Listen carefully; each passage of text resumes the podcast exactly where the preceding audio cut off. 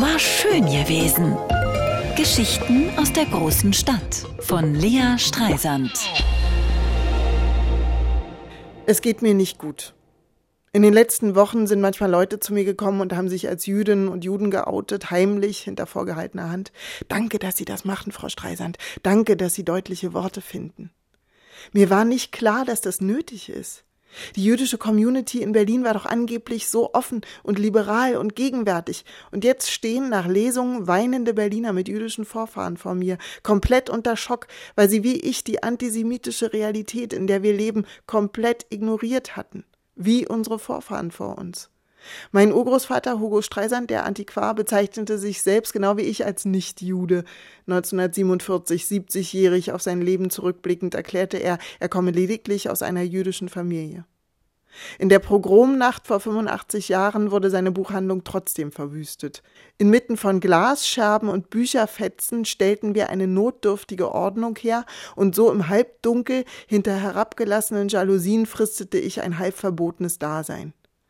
Man merkt, dass er beim Schreiben immer noch nicht fassen konnte, was da passiert ist.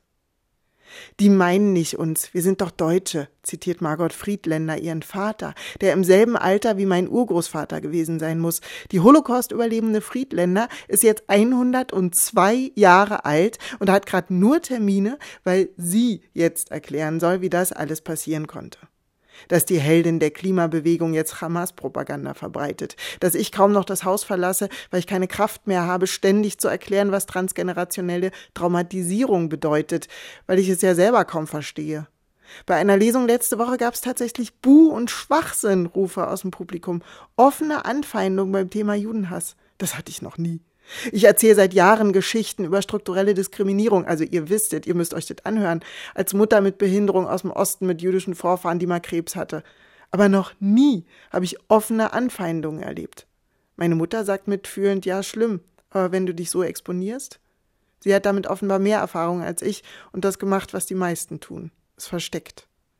Als 2001 die Flugzeuge ins World Trade Center flogen, war die ganze westliche Welt traumatisiert, tief erschüttert in ihrem Glauben an die eigene Sicherheit, die eigene Unverwundbarkeit. Für Jüdinnen und Juden hat sich diese Erfahrung mit dem 7. Oktober 2023 wiederholt.